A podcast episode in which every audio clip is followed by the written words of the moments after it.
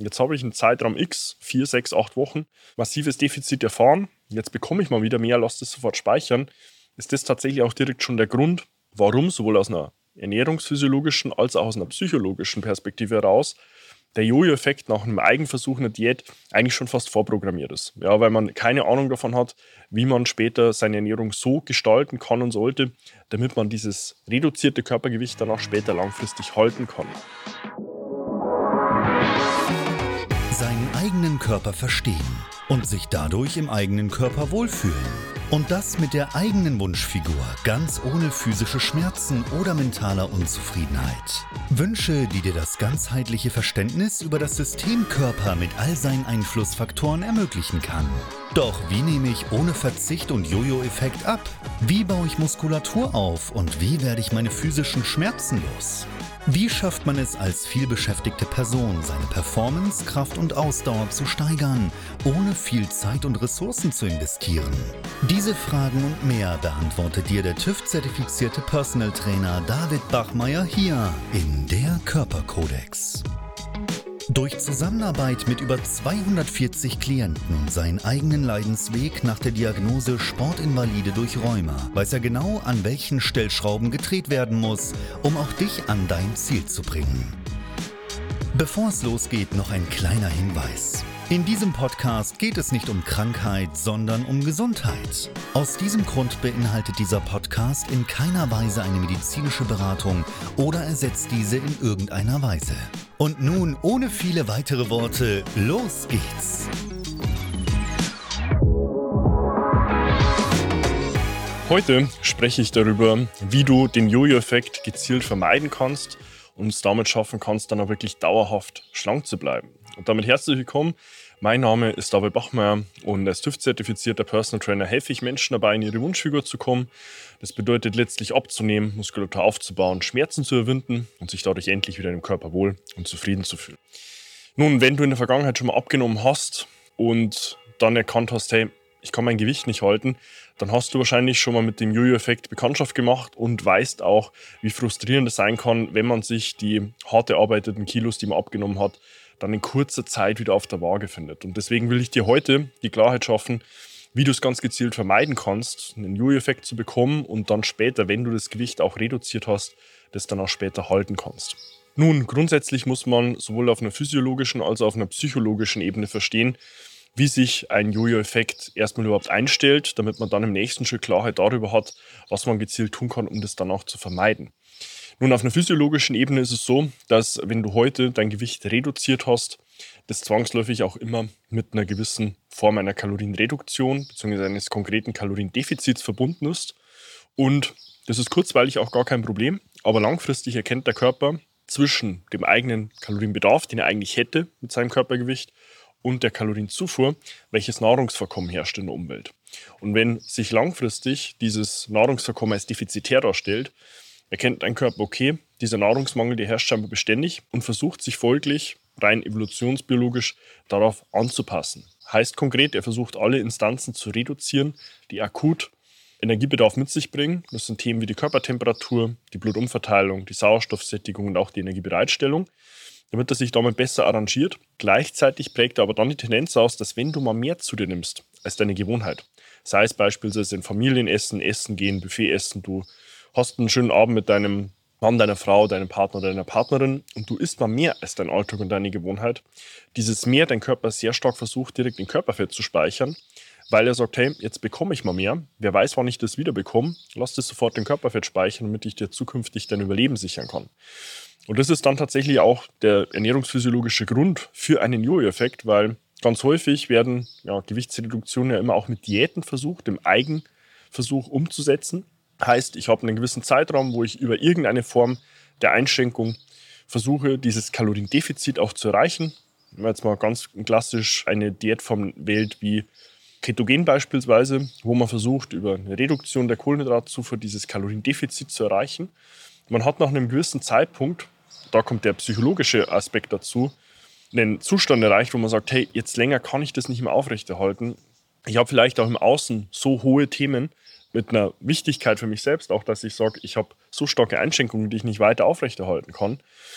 dass man dann zurückfällt in Ernährungsverhalten und dieses Ernährungsverhalten da auch die Diätform an sich nichts mit einer langfristigen Ausprägung zu tun hat, also nichts, was ich dann später auch mein Leben lang tun kann, ist es häufig das Ernährungsverhalten aus der Vergangenheit, das man vor der Diät hatte. Und wenn genau dort dann dieses große Delta wieder eintritt zwischen der Kalorienzufuhr während oder nach einer Diät und dann der Kalorienzufuhr, die man zuvor hatte, ist das Delta sehr groß. Der Körper versucht, dieses Mehr an Ernährungs- und Nahrungszufuhr dann auch wieder direkt in Körperfett umzumünzen, weil er sagt, hey, jetzt habe ich einen Zeitraum X, 4, 6, 8 Wochen, massives Defizit erfahren, jetzt bekomme ich mal wieder mehr, lass das sofort speichern ist das tatsächlich auch direkt schon der Grund, warum sowohl aus einer ernährungsphysiologischen als auch aus einer psychologischen Perspektive heraus der Jojo-Effekt nach einem Eigenversuch einer Diät eigentlich schon fast vorprogrammiert ist. Ja, weil man keine Ahnung davon hat, wie man später seine Ernährung so gestalten kann und sollte, damit man dieses reduzierte Körpergewicht dann auch später langfristig halten kann.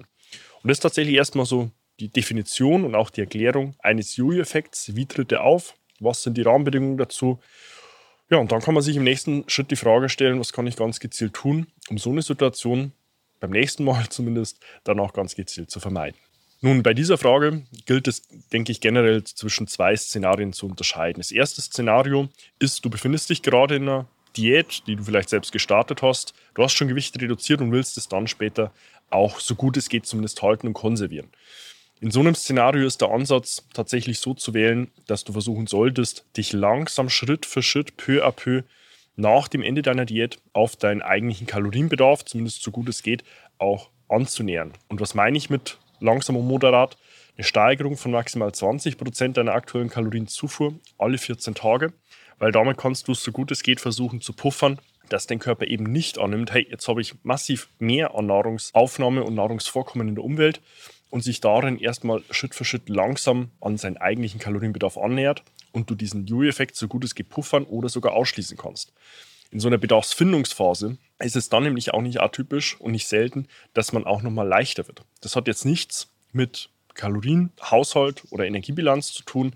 Es hat auch nichts mit der Nahrungsmenge zu tun, weil bei einer erhöhten Kalorienzufuhr hast du zwangsläufig in der Regel auch ein erhöhtes Nahrungsvolumen und damit auch mehr Flüssigkeit und Nahrungsbrei in den Verdauungswegen der als Seitnotiz auch bei 7 bis 9 Litern liegt. Bedeutet 7 bis 9 Kilogramm deines Körpergewichts bestehen lediglich aus Nahrungsbrei und Flüssigkeit in den Verdauungswegen, sondern, und der Kontext ist in dem Zusammenhang auch sehr wichtig, eine Reduktion deines Cortisol-Levels. Warum? Nun, Cortisol ist erstmal eines deiner Stresshormone und bedingt zwangsläufig in zweierlei Form eine zumindest Gewichtszunahme akut. In der einen Form, weil Cortisol ein Metabolit, eine Vorstufe von Cortison ist, hast du vielleicht selbst schon erfahren oder auch bei Bekannten oder Freunden erlebt.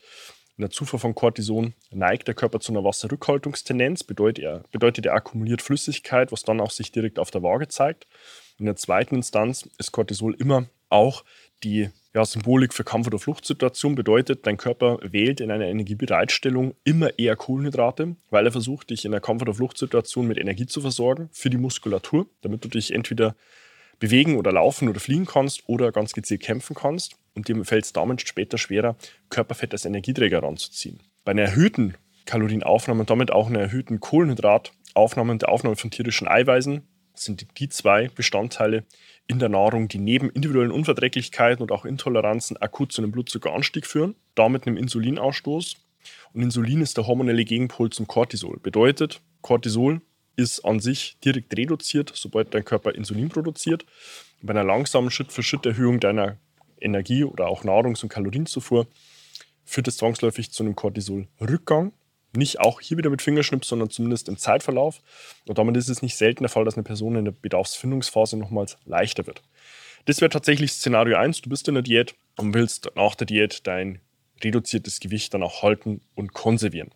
Im zweiten Szenario, das wäre eigentlich dann so der Idealzustand, wenn du direkt versuchst, mit einer nachhaltigen Form deiner Ernährungsumstellung dein Gewicht zu reduzieren, so eines dann später auch zu konservieren und zu halten, ist inhaltlich auch deutlich leichter umzusetzen, weil du bist ja schon in einer Situation, wo du weißt, okay, ich habe mit einer entsprechenden Ausprägung meiner Ernährung dann auch langsam Schritt für Schritt mein Gewicht reduziert. Das dann später zu halten ist deutlich leichter, weil du dich in der Regel auch nicht so weit von deinem Bedarf entfernt findest Und später ist dann aber hier der Ansatz genau der gleiche. Du versuchst dich langsam Schritt für Schritt, peu à peu auf deinen eigentlichen Kalorienbedarf anzunähern, mit maximal 20% Steigerung alle 14 Tage. Und dann schaffst du es hier auch, dem Jojo-Effekt so gut es geht zu puffern, im besten Fall sogar nochmal leichter zu werden. Wichtig, bei deinem Kalorienbedarf ist es mir hier ganz wichtig, nochmal zu betonen, deine individuelle Form der Energieaufnahme ist absolut primär gegenüber dem Kalorienbedarf, den man sich über Faktoren wie dem PAL-Faktor, dem Physical Activity Level beispielsweise berechnen kann. Weil es ist natürlich erstmal sehr, sehr wichtig zu sehen, ab welcher Menge an Nahrungsaufnahme, an Füllmenge sagst du selbst, hey, das reicht mir eigentlich, mir müsste es gar nicht sein, weil ansonsten fühlt sich das an nochmal wie Völlerei oder wie Stopfen, da muss ich nochmal irgendwas zu mir nehmen, was ich eigentlich gar nicht will. Und wenn das eintritt bei 70 oder auch nur 80 Prozent deines Kalorienbedarfs, den du dir errechnet hast, ist das absolut vorrangig. Ja, deswegen peinig dich da auch nicht, wenn du irgendwo einen Kalorienbedarf berechnet hast oder berechnet bekommen hast und daran sollst du dich orientieren. Es ist nämlich absolut wichtig, dass du dich selbst bei der Umsetzung dann auch wirklich wohlfühlst. Zusammenfassend lässt sich also sagen, dass der Jojo-Effekt an sich eintritt durch entweder ein Zurückfallen in alte Ernährungsgewohnheiten oder der Unwissenheit, was letztlich so eine Diätform an sich deinem Körper an Information mitbringt hinsichtlich dem Nahrungsverkommen der Umwelt und gleichzeitig gilt es dann aber auch, durch dieses Verständnis heraus zu verstehen, was kann ich denn nun konkret tun, wenn ich schon in der Diätform bin, mein reduziertes Gewicht konservieren oder halten will und aber auch gleichzeitig vielleicht schon mit einer nachhaltigeren Form mein Gewicht reduzieren will und das später dann auch konservieren kann. Ich habe jetzt an der Stelle auch ganz bewusst die ganzen emotionalen Rahmenbedingungen ausgeklammert, weil dafür müsste man nochmal separat sicherlich das ein oder andere an Inhalt nochmal mehr liefern. Allerdings hier ganz wichtig, für dich die Klarheit zu schaffen, wo kommt überhaupt ein Jojo-Effekt her, wie kannst du ihn vermeiden, damit du zumindest rückblickend vielleicht für dich nochmal verstehen kannst und nachvollziehen kannst, hey, warum hatte ich denn vielleicht an der einen oder anderen Stelle einen Jojo-Effekt und wie kann ich ihn zukünftig dann auch gezielt vermeiden. Wenn du dich an der Stelle abgeholt fühlst und sagst, hey, ich würde gerne auch mein eigenes Körpergewicht reduzieren, mich wieder in meinem Körper wohlfühlen, abnehmen, Muskulatur aufbauen oder auch meine physischen Schmerzen überwinden, dann kannst du ganz gerne auch zu mir direkt Kontakt aufnehmen. Findest dort auf meiner Homepage davidbachmeier.com auch die Möglichkeit, dir dein kostenloses Erstgespräch zu deinem Wunschtermin zu buchen, zu dem wir dich dann telefonisch kontaktieren, gemeinsam herausfinden, wo du aktuell stehst, wo du hin willst und was wir auf diesem Weg von A nach B dann auch ganz gezielt tun können und sollten, um dich dort auch hinzubringen. Abonniere auch gerne meinen YouTube-Kanal, um im Fortlauf neue Inhalte auf dem Laufenden zu bleiben. Und tu gleiches auch gerne mit meinem Podcast Der Körperkodex, den du auf allen gängigen Medien findest. Und investiere sehr gern 15 Sekunden deiner Zeit und mich dort mit einer 5-Sterne-Bewertung zu versehen auf Apple Podcast und Spotify, um dort dem Algorithmus Daten zu liefern und zu sagen, hey, was ich dort von David als Inhalt mitbekomme, das hilft mir selbst auch weiter. Du findest mir auf Instagram, kannst mir dort auch sehr gerne private Nachricht schreiben, wenn du irgendwo nochmal eine Frage hast und sagst, hey, das will ich gerne mit David privat besprechen tue das sehr, sehr gern. Ja, und an der Stelle hoffe ich, dir zu diesem Thema von Jojo-Effekt nochmal mehr Klarheit mitgegeben und geschaffen zu haben und freue mich, dich dann auch schon bei nächsten Inhalten wieder begrüßen zu dürfen. Bis dahin, dein David. Wenn du jetzt wissen willst, wie du dich endlich wieder in deinem Körper wohlfühlst, dann geh jetzt auf davidbachmeier.com und buche dir dein kostenloses Erstgespräch. David Bachmeier und sein Team finden mit dir gemeinsam heraus, vor welchen Herausforderungen und Problemstellungen du stehst und erarbeiten mit dir gemeinsam eine Strategie, um deine Ziele zu erreichen. Buche dir jetzt dein kostenloses Erstgespräch auf davidbachmeier.com.